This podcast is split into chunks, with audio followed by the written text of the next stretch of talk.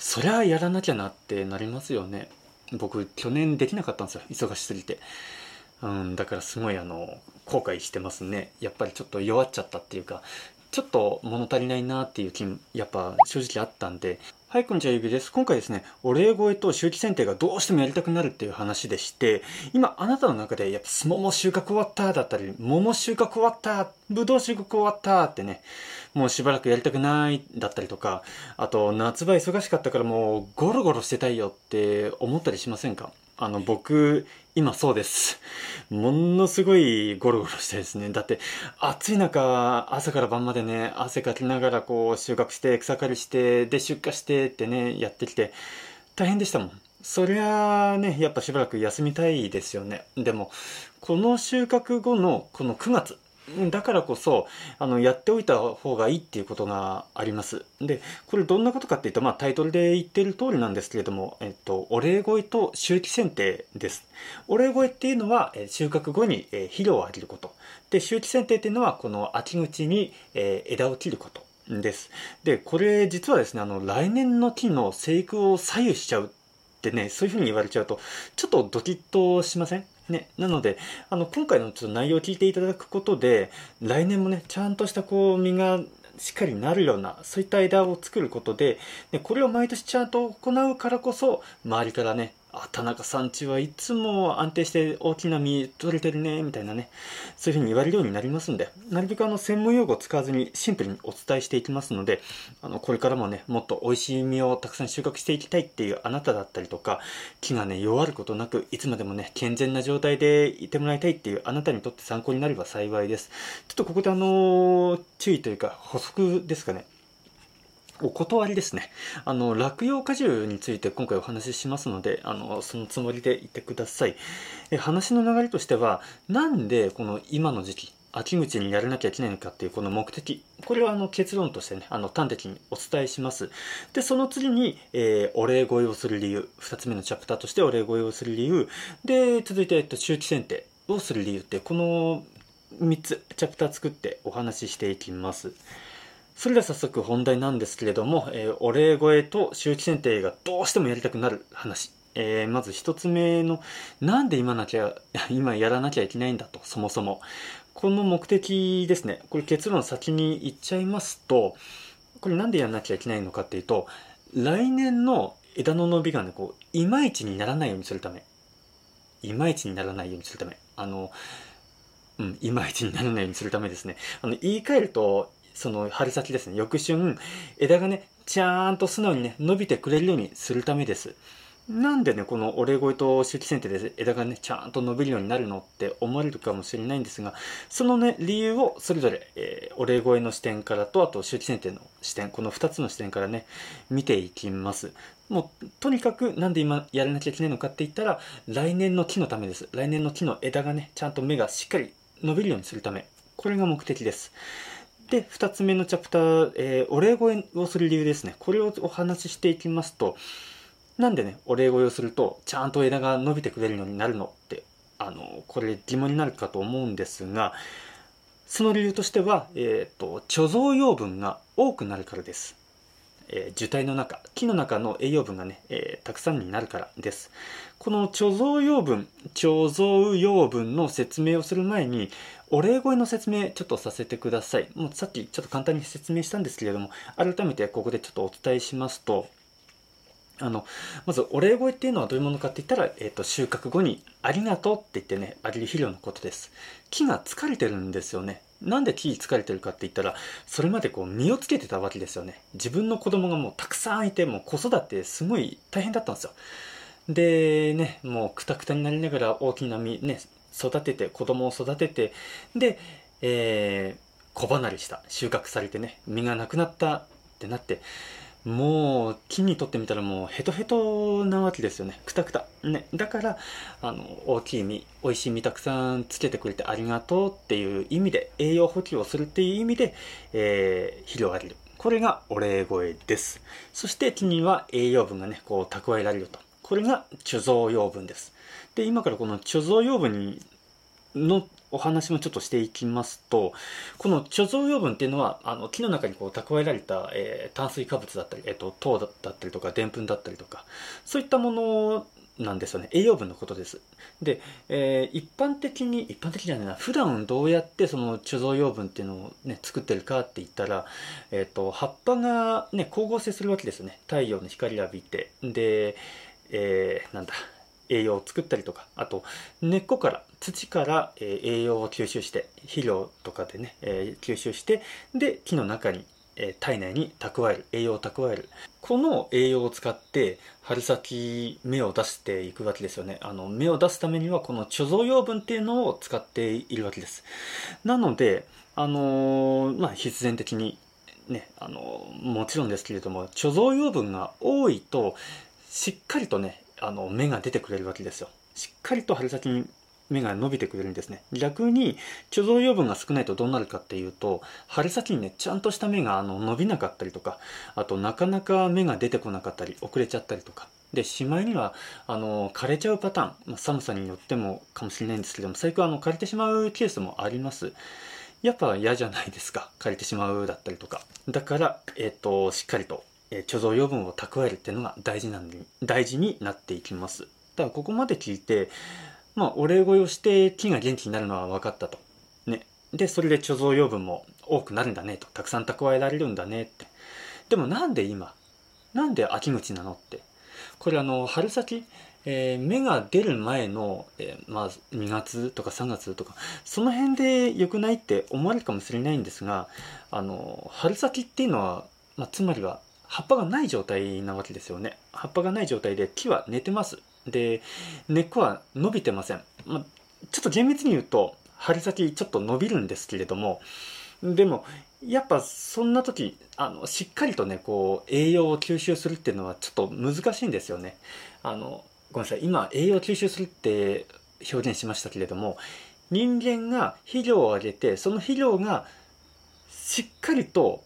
えー、その根っこにねその木が吸収するっていうとちょっとそれね時間がかかっちゃいます。それよりはこの9月中9月中だったらまだねこう根っこが伸びていますんでこの時に肥料をあげることでその肥料がねしっかりとその木の中に木が、えー、栄養をしっかり取り込んでくれてでそのまま冬を越してね、栄養分使うことなく。で春先にその栄養をちゃんと使ってしっかりとスーッとね枝が伸びてくれるわけですよ。だからお礼声って大事なんですよね。ただここまで聞いてあの8月の夏の盛りすごい暑い時にあげればよくないだったりとかね。あの思われるかもしれないんですけれどももっとね早めにあげたいよっていう方もいらっしゃるかもしれないんですがこの場合ねあの秋伸びっていうことをしてしまいます。秋伸びしちゃうんですよね枝が。秋伸びっていうのはどういうことかっていうと枝の伸びっていうのは、まあ、ある一定以上こう伸びたら一旦止まるんですよ。伸びなくなっちゃう時期があります。ただ栄養がねたくさんあったりとかあとまあやっぱ樹勢が強い場合ですよね。木の勢いがまだまだ強いぞっていうそういった場合はそこからまたね枝が伸びてくるんですよ。これ二次身長とかねあのそういったちょっと難しい言葉使いますけれども要はその秋伸びってねまた伸びてしまうことなんですよ。うん、何が悪いのってね、枝伸びていいじゃんって思われるかもしれないんですが、このね、秋伸びした枝っていうのは、花を咲かせる芽っていうのがね、ないんですよ。花が咲く、あえっ、ー、と、ごめんなさい、ちょっとごちゃごちゃしちゃったな。えっ、ー、と、花を咲かせる芽と、葉っぱが出てくる芽ってこの2種類あるんですけれども、花を咲かせる芽っていうのは実がつくわけですよね。花にこう花粉がついてで実がなると。だからこの花芽っていうのがあることが重要なわけですよね。だけど秋伸びした枝には花芽がつきません。これなんでかって言ったら、えっと、花芽を形成するまでにやっぱ時間がかかるっていうか、まあ、その時期がねもうちょっととっくに過ぎちゃってるんですよね。7月下旬から8月上旬だったかな。結構夏の盛りにそういったことが行われるんでもうね秋伸びしてる時点ではもう花芽作ることができません。あとですね秋伸びした枝っていうのはまだ若い枝なんですよね伸びたばっかりのまだ、ひょろひょろ新人新米みたいな子供みたいな枝その状態で冬場寒い時期を過ごすとそれねあの枯れ込む可能性があるんですよねちゃんと大人な枝になっていないとこう寒さに耐えられない充実した枝になっていないんで枯れちゃうことがありますだから秋のびってねあの良くないんですよ そういった枝はあんま作らないようにしましょうっていう話なんですよね すいませんだけどあのこの9月のタイミングで、えー、肥料をあげることでね、肥料があげれば、こう、今、気温がね、だんだん下がってきてますよね。朝夕とか朝晩とかね。で、気温が下がってきて、木もね、だんだんお休みモードにこう入っていくわけですよ。入っていくので、あの、秋伸びっていうものをね、そもそもあんましなかったりします。しなかったり、ごめんなさい。えっと、もう、しないです。秋伸びね、あしないです。まだあったかい状態にちょっとね、早めに肥料あげちゃうと、それで肥料効果が効いちゃって、肥料が効いちゃって、秋伸びするってことはありますけれども、そうですね、ほんと9月、うん、もう中旬とか、この辺になればもう秋伸びすることはないんじゃないかなって、個人的に思います。そのお住まいの地域によって、また変わってくるとは思うんですけれどもね。ただ、えっと、秋伸びしないけれども、根っこはね、まだ少し伸びてる状態なんですよ。この時期って。だから肥料をね、しっかりあの吸収できて、で、それが木の中、体内に蓄積されて、貯蔵養分が増える。ね、あの、冬場蓄えて、で、春先に使えるっていう、そういう流れになります。ね、だから本当このお礼声っていうのがこの春先の生育状況、これね、あの、生育を左右していきますので、やっぱこう、こういうふうにこうやっぱ聞いちゃうと、知っちゃうと、そりゃやらなきゃなってなりますよね。僕去年できなかったんですよ。忙しすぎて。うんだからすごいあの後悔してますね。やっぱりちょっと弱っちゃったっていうかちょっと物足りないなっていう気もやっぱ正直あったんでやっぱお礼声って大事大事だなって改めて思いました。以上がこの2つ目のチャプターお礼声をする理由でした。そしてもう一つ、えー、周期選定をする理由。これをお伝えしていきますとこれが3つ目のチャプターですね、えー、まず周期選定。これ何かって言ったら、えー、っとですね、9月に枝を切ること。剪定って枝を切ることです。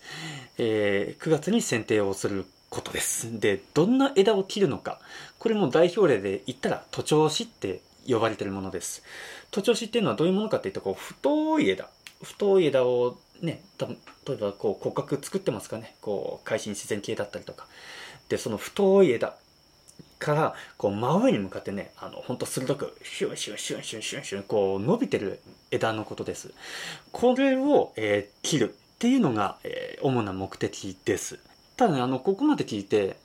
あれでも9月ってまだ葉っぱあるよねと。あの葉っぱがついてる枝を切っちゃったら葉っぱがなくなるわけですよねと。葉っぱがないくなる葉っぱがなくなるってことは光合成することができなくなりますよねと。え？ってことはさっきチャプター2でね言ってたあの貯蔵養分減っちゃうんじゃない？って。なんか思われる方いらっしゃると思うんですがあのはい減ります。あの貯蔵養分あのなくしていきますこれ。今のこの時期に剪定する、ね、枝を切っておくことでこの木の樹勢をね弱めるっていうそういう効果もあるんですよ。葉っぱがついてるんでまだ。なのであの樹勢が強い木あの若木とかねもうブンビュンビュンビュンこう吹いててあのちょっとねえーと、花芽がつかない、えー、実がなかなかつかないっていうそういう状態になるんですよ。ちょっとこの辺の話はあの省略しますけれども樹勢を落ち着かせたいからこの葉っぱがあるうちにねこう切っちゃおうみたいな。枝ちょっと切っちゃって弱めさせようって弱らせようっていうそういう目的もあるんですよ。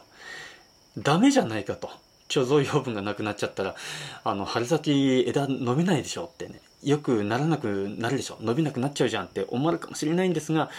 ただねあの徒長枝を切ることで徒長枝のあの様子っていうのはどういうものかって言ったら先ほど言いましたようにこう真上に向かってね高く天までこうシューってこう伸びてる枝なんですよ。でそこに葉っぱがついてるんであの実を収穫したい実をつけたい枝を影にしちゃってるんですよね。徒長枝の葉っぱがあの影になっちゃって実を収穫したい実をつけたい枝がこうあんまり日が当たらなくなっちゃってるんですよ。これはちょっとまずいんですよね。これなんでまずいかっていうとあの花芽その花を咲く芽っていうのをしっかりと日を当てることであのその木自体がねこう充実するんですよね。立派な枝に変わっていくんですよね。徒長枝を切ることでこう全体の木全体が日当たりが良くなりますんでそうするとあの花が咲く芽がね立派になるんですよ。でここまで聞いてねなんでそうやって花芽を立派にさせる必要があるのか枝をねしっかり充実させる必要があるのかって思うかもしれないんですがやっぱりねその充実させることでしっかりとしたちゃんとした芽を作ることでしっかりとした芽を翌春伸ばせることができるんですよね。伸びさせることができるわけですよ。だからこの充実させるっていうことも一つポイントになってきます。でちょっとなおかつちょっと矛盾したことを矛盾したようにちょっと捉えられるかもしれないんですがこの残したい枝実をつけたい枝に対してこの貯蔵養分っていうのをね使うことができるわけですよ。あのいらない枝徒長枝の方にこう栄養を使うんじゃなくてこう残したい枝に栄養を使うことができる。だから今のうちに、えー、いらない枝を切っちゃってそっちの方にねあの栄養を使わせずに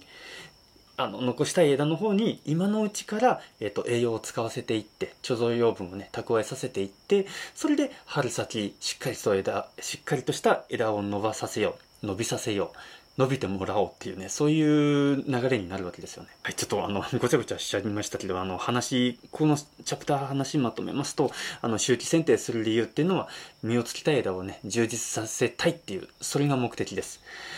以上がこの3つ目のチャプターでした。まあ、この2つ目のチャプター、3つ目のチャプター、お礼声と周期選定、それぞれすることで、まあ、貯蔵養分もしっかり蓄えられるし、その残したい枝もね、しっかり充実した枝になってで春先だんだん暖かくなってきたないよいよシーズンが始まるなってなった時に気持ちよくねシュッとね元気よくこう枝が伸びていって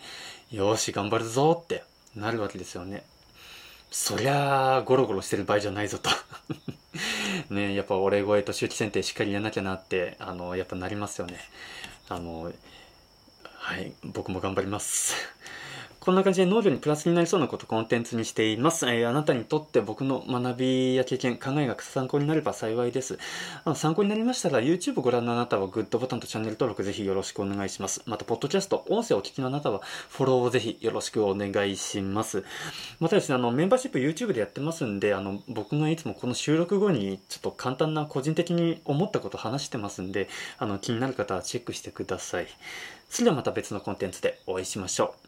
終わります。